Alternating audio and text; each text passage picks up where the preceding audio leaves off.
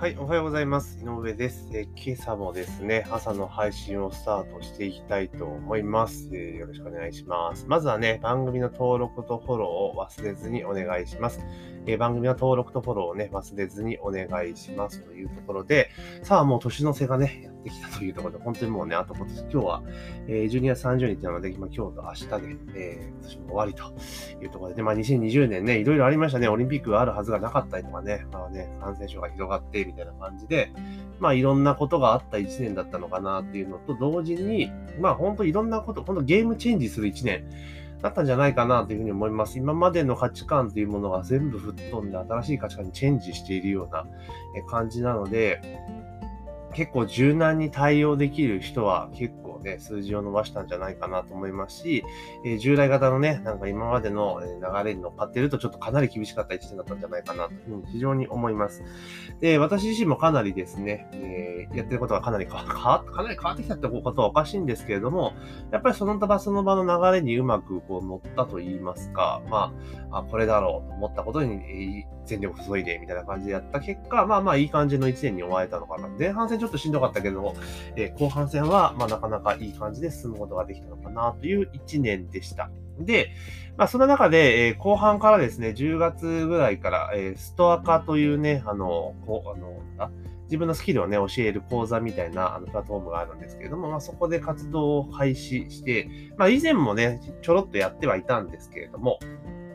基本的に私の場合はコンテンツで売って販売するっていうことがメインだったので、まあ、ストア化とかでね、毎回毎回こう対面でね、えー、講座をやるのは効率が悪いというふうにすごく思っていたので、まあ、やってなかったんですが、あの、やっぱりですね、あの、こうやってね、個人事業主としてオンラインの展開に、まあ、ビジネスを展開していると、で、しかもコンテンツ販売ってことをメインにしてるとですね、本当人と接しなくなってしまうんですよね。まあ、人と接しなくなってしまうって言い方は大げさなんですけれども、やっぱもう全部が全部コンテンツで完結みたいな感じになってしまうと、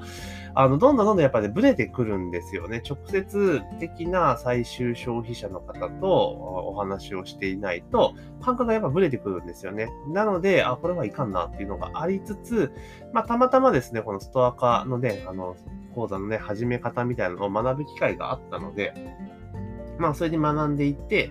で、10月からね、実践というところでスタートしたわけなんですね。で、まあ、実践して3ヶ月で、まあ、おかげさまで受講者数の累計が125、3人ぐらい着地するのかなっていうところまで来ました。で、まあ、今日は、そのストアから道場講座という話ではなくて、その中で、あの、後半も爆上がりといいますか、あの、一気に伸びた一番の要因っていうのが、えっと、耳メディア、要は音声配信の講座ですね。これがめちゃめちゃ当たったというか、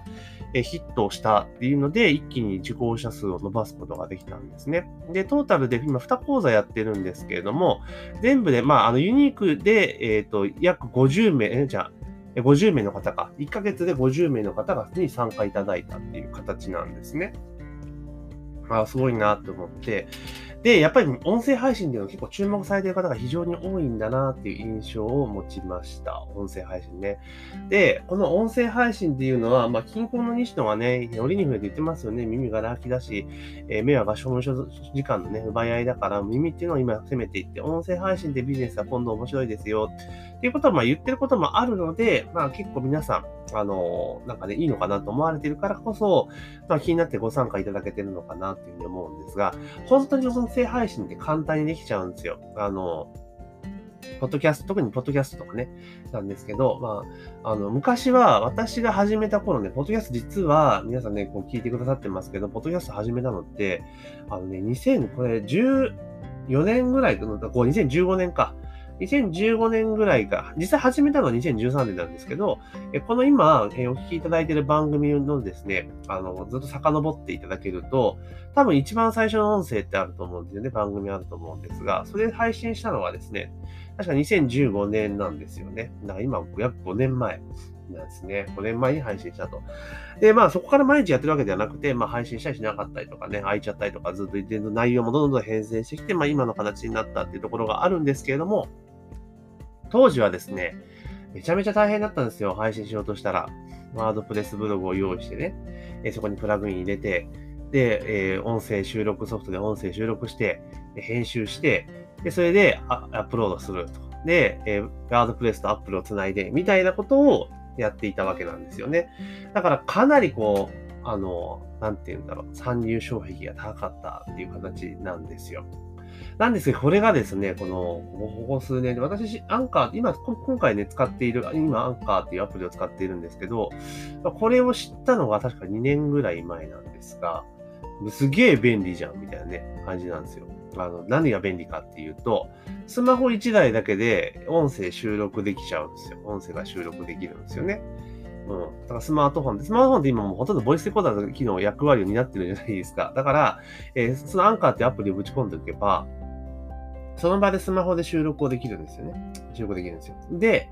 なんと、BGM とかね、入れられるんですよ。かっこよく。かっこよく入れられるんですね。だから、例えば、あの、BGM 今まで入れようとしたら、あの、普通の音声編集ツールみたいなのを使って、まあ、収録した音源に、あの、BGM を足して、で、ここからここまでがフェードインで、で、ここからフェードアウトで、とか、で、話とかボリューム下げてみたいなこと自分でやんなきゃいけなかったんですよ。だからすげえめんどくさかったんですよね。だから、音声載せないで、もうそのまま、あ、音声というか、BGM つけないで、まあそのまま生の配信をしていたんですけれども、まあ、アンカーでそんな感じで簡単に BGM がつけられるんですよね。で、セットすると、えー、勝手にですね、あの、最初はフルでかかって、で、音声入るタイミングでフェードアウトして、フェード、どんどんボリュームが下がって声が入るみたいなのができちゃうですよね。あ、これすげえなと思って、まあ、やるようになった。まあ、それでいてね、まあ、ここ最近もほぼ1年近くずっと毎日毎日配信、まあ、1年近く毎日毎日配信させていただいているんですよ。で、当然、まあ、聞いてくださる方も徐々に増えてきているので、まあまあいいのかなと。まあ、ただこの番組に関して言うならば、じゃあこれをじゃあどうマネタイズするのかってこととかあんま考えてなくて、まあ自分の、まあ、こう思っていることとか、まあやっていることなんかを共有していく番組なんですよね。で、それでまあ気になったら、まあ、例えば名前はね、検索していただいたりとか、あとは説明欄にね、あの各種なんかね、プレゼントみたいなのがありますので、まあそういったところからね、えー、私のね、もうちょっと詳しい情報を知っていただいて、でそこから、まあ、メルマガ登録いただくとか、LINE 登録いただくとかっていうところで、まあ、やっているので、直接的にこれをね、こう、ここから、じゃあすぐね、直でっていうことは、あんまり今考えてなかったんですよね。まあ、ただ、いかんせんちょっとね、ちょっとルートが遠いなっていうのがあるので、またちょっとこのチャンネルはね、この、この音声チャンネルはまあそのまま今の同じような形式で、まあ単純に私のアウトプットとかね、えー、言いたいこと言っているようなチャンネルにしておいて、まあ別のチャンネルでちょっと実験をしてみようかなというふうに思っています。あの、ポッドキャストで音声配信をしてですね、誘導をして、そこでマネタイズするという方法をですね、ちょっとね、やってみようかなというふうに思っています。まあそれ余談としまして、まあ、それで簡単に配信ができるわけなんですよね、音声って。で、音声でこれいいのは何かって言ったら、あの、そのすぐできるんですよね。で、今これ、えっ、ー、と、今収録してるのがですね、6時47分なんですよね。最近ちょっと夜遅いって、起きに寝るのが遅いんで、朝、以前はね、まあ5時ぐらいに起きて、5時ちょ過ぎに配信したんですけど、起きてすぐ撮れるんですよ。うん、起きてすぐちょっとね、え、顔洗って、目覚ましてコーヒー一杯飲んで、さあ撮るか、みたいな感じで撮れるんですよね。だから気軽に撮れるっていうのが、まあすごくいいです、本当に。うん。で、これ、動画だとね、な、なんかこれ、あれこれ立ち上げてとかね、やったりしなきゃいけないじゃないですか。で、例えば自分が出るんだったら、なんか自分が出るね、ちょっと身支度もしなきゃいけないし、あとは、なんだ、例えば音声だけにしても、なんかサムネイル作ったりとか、いろいろ結構めんどくさいじゃないですか。そういうのがないので、すごくやっぱ手軽にできるんですよね。で、結構今、その、このミンメディアの講座っていうのをさせていただいて、さっき言いましたね、今月で50名の方に受講いただきましたっていうお話しましたが、これね、受講されている方のね、あれなんですよ。性別でいくと、あの、女性が圧倒的に多いですね。うん。圧倒的に多いんですよ。うん。すごく、ほぼ女性ですね。8割ぐらい女性の方で、男性はやっぱ2割ぐらいなんですよね。うん、だから結構音声にすごく注目されてる方がすごく多くて、まあ自分、なんかやっぱ最近ってそうですよね、あの、インスタとか SNS とかいろいろなものがあるので、まあ、個人が情報発信するのが当たり前になっているわけなんですよね。で、その中で、まあ音声っていうものになんか魅力を感じる人がやっぱ多いのかなと。で、やっぱり、この音声配信とかって、やっぱ女性の方が柔らかい声とかの方が多分絶対ね、あの、親和性高いんですよね。うん。だから、結構男性がこうね、ガリガリね、論理的に行くよりも、なんか女性の方が自分の情報発信というか、なんかビジネスビジネスしているよりも、なんか普通にこうアウトプットしていくような感じで、発信をしていった方がすごく人気のチャンネルってすごく作りやすいのかなとすごく思ったりはします。うん。だから、まあね、だから、だから男性がダメだってわけでは全然ないんだけれども、なんかすごくね、あの、どんどんどんこう発信者が増えていくのはすごくいいことかなと、ちょっと思ったりはします。あと、講座をこうやって50人ぐらい集まっているので、なんかここで、できないかなとちょっと思ったりしてるんですよね。これどういうことかというと、要は今ってまあ、アカウントを開設して一回ワークをしていただいて、まあ実際配信できるようになりましょうよっていう講座なんですね。だから、まあそこで終わっているんですが、じゃあその後に、まあ実際にじゃあ、えー、番組とかをね、こう、せっかくこう、みんなでポッドキャスト始めたぞっていうところで、まあ一人で始めるよりも、まあみんなでずっと一緒にやってった方がいいわけじゃないですか。だそんな時に、まあお互いがこう情報共有をしながら、あの、まあ、こんな番組やってますよとか、こんな成功事例ありましたよっていうのを、まあ、おのおのがですね、こう共有していきながらやっていくようなコミュニティみたいなのができてもいいのかなっていう気はちょっとしています。うん。で、結局ですね、こういう講座を始め、やってですね、あの、学んでいただいて、まあ、続く方は続くんですよ。あ、面白いなと思ってやれる方はやっていただけるんですが、やっぱどうしてもね、一人だと、やっぱりやめちゃうんですよね。忙しいし、皆さん結構忙しいから。なので、まあ、そんな形での、まあ、ミンメディアの、まあ、研究会みたいなものが、まあできたらいいのかなっていう気はしますよね。まあ月額いくらとかでもいいんだと思うんですけど、まあそんなものができて、まあ運営ができたらいいかなっていうのをちょっと考えたりしています。まあちょっとまた話それましたけど、とにかく音声を使った配信っていうのが来年2021年っていうのはかなりかなり強くなるのかなという気がしています。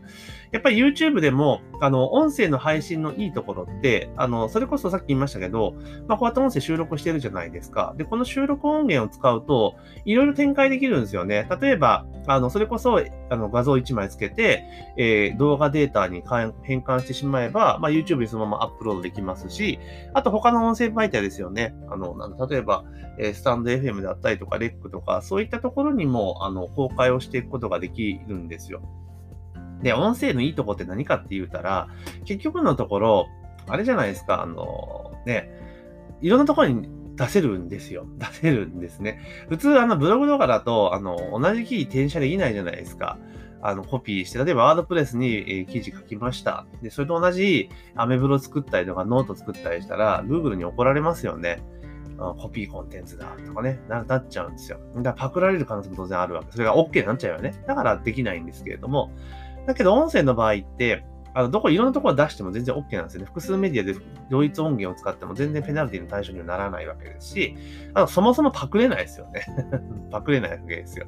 まあ、ひょっとしたらね、ダウンロードして、あの自分のサイトに全部入れてって言ってことが、あの、する人も出てくるかもしれないけれども、基本的に今マネタイズはそんなうまくできたの、本当にその後の設計をしっかりしとかないとできないので、だコピーする人もそんないないじゃないですか。だから結構メリットあるなと思うんですよね。で、まあ、ブログの記事で書くっていうよりも、やっぱり喋ればいいっていうところがあるので、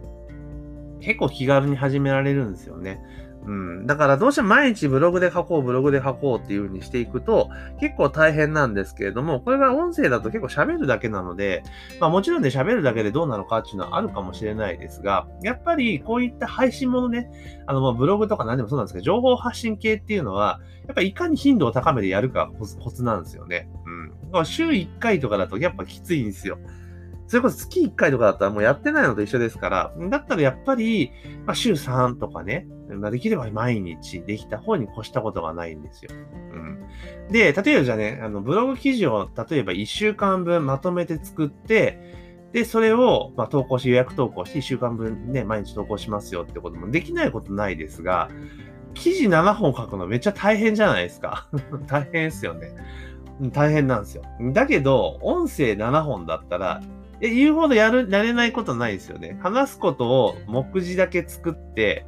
で、7本テーマ決めて、例えば1本あたり大体目安ね、ちょっと今ね、14分とか言ってますけど、大体、マックス10分ぐらいなんですよ。話すべきなのはね。今日ちょっと長いんですけど、そうじゃなくて、もう10分とか5分ぐらいにして、で、それを、あれですよ。あの、収録だったら5分のやつ7分だったら35分ぐらいで収録完了するじゃないですか。で設定とかなんかいろいろほにゃごにゃごにゃしたとしても、1時間ぐらいなんですよ。1時間ぐらいで1週間分の収録できちゃうんですよね。うん。まあ、1時間半で楽勝かな。で、これ1本収録するのも、例えばこれ15分ぐらい収録していたら、で、これ複数メディア展開しようとすると、やっぱその後の作業があるので、まあ、言うてもやっぱり30分がかかっちゃうんですね、トータルで収録時間を込めでも30分なんですよね。うんだから、音声で本当まとめて数打っていけるので、これすごくおすすめです。うん。これね、取っていけるっていうのはいいです。で、あとは、例えばですよ、ちょっとね、あの、売り上げとかに余裕がある方であれば、こうやって収録したものをですね、業者さんに投げて、あの、文字起こししてもらう。文字起こししてもらう。で、大体、えっ、ー、と、ちゃんとしたとこ頼むと、えっ、ー、と、1時間の音声で、まあ、6000、7000ぐらいなんですよね。うん、ぐらいなんです。うん。で、それでまあ、えっ、ー、と、ブログの例えば2000文字とかだったら、多分、60分だったら、3、多分1、2万人、1万字、2万字ぐらい話せちゃうので、そしたらそれブログに投稿したら、まあ、安、悪くはないですよね。うん。で、一つのテーマに絞って喋っていたら、結構アクセス集まる 記事になるんじゃね？みたいなところが やっぱあるわけですよね。だからそれも結構ありかなと思います。まあ発展していったら。うんっていうのもあるので、とにかくまあ音声メディアってすごく汎用性があるなっていうふうに私は思っていますので、あの、今までね、例えば情報発信やるぞ、おーと思って、こういろいろ気合を入れてらしたけれども、ちょっと今までうまくいかんかったなっていう方はですね、ぜひ、この2021年ですね、来年ですね、ぜひ音声配信をね、え挑戦していただけるといいんじゃないかなというところでございます。で、その音声配信ね、じゃあどう始めたらいいんだっていう方はね、えー、いらっしゃると思うので、で、年明けからもね、ストア化で、えー、このインメディア勉強会っていうのをずっと継続してやっていきますので、ぜひですね、あの、概要欄の方に、えー、そのね、ストア化の講座の URL 貼ってありますから、まあ、そちらの方からですね、講座内容をご確認いただいて、あの、まあ、ぜひね、参加していただいて、マスターしていただいたらいいかなと。で、えー、今までですね、あの、ミンメディア勉強会の基礎の方はね、36名の方にご参加いただきまして、えー、36名の方全員がですね、配信できるようになりまして、番組作っていただきましたので、まあ、参加したらできるよう、あの、配信できる体制にはなります。うん、あと、その後は、えご自身で続けか続けないかはもうご自身の判断になりますけれども、まあ、多くの方がね、スタートされてますので、まあ、ぜひですね、あの、しっかりと、えー、まあ、進めていくためにもですね、来年2021年音声配信スタートさせるためにも、えー、ぜひですね、興味がある方は、ぜひ参加いただけたらなと。まあ、音声ほんと始めていて、えー、損はないです。あと得があるかないかって言ったら、得はいっぱいあるんですよ。だけど、直接的なマネタイズがちょっと今、ちょっと難しい難易度が高いっていうことがあるので、まあそう入ってくる人は少ないんですが、あの、それ以上のメリットあります。で、ポッドキャストで直接マネタイズできなくても、他で全然楽勝でマネタイズできちゃうので、まあとにかく音声ね、ポッドキャストに限らず音声配信っていうのは、まあかなりのパワーがありますので、まあぜひですね、2020年繰り返しになりますけど、えー、実践をして、えー、どね、参入していただいたらいいんじゃないかなというふうに思っております。というところでですね、今日は、え、ちょっとね、冒頭はね、ちょっとユーザー話が続きましたが、音声配信ね、これかなり注目ですよということがあったので、まあちょっとね、いろいろ私の思っていることをお話をさせていただきました。というところでですね、今年もあと、えー、明日一日ですね、えー、今日と明日になりますので、まあ、お体壊さずにを新年迎えていただけたらなというふうに思います。で、あとね、体調崩さずにというところと、あとはね、来年もぜひね、まあ、明日また配信しますけど、来年もぜひね、えー、継続的に、えー、ご視聴いただけるとありがたいなというふうに思います。あとね、番組のフォローとね、登録もぜひお願いします。というところで、えー、本日の朝の配信を終了させていただきます。今日も一日頑張っていきましょう。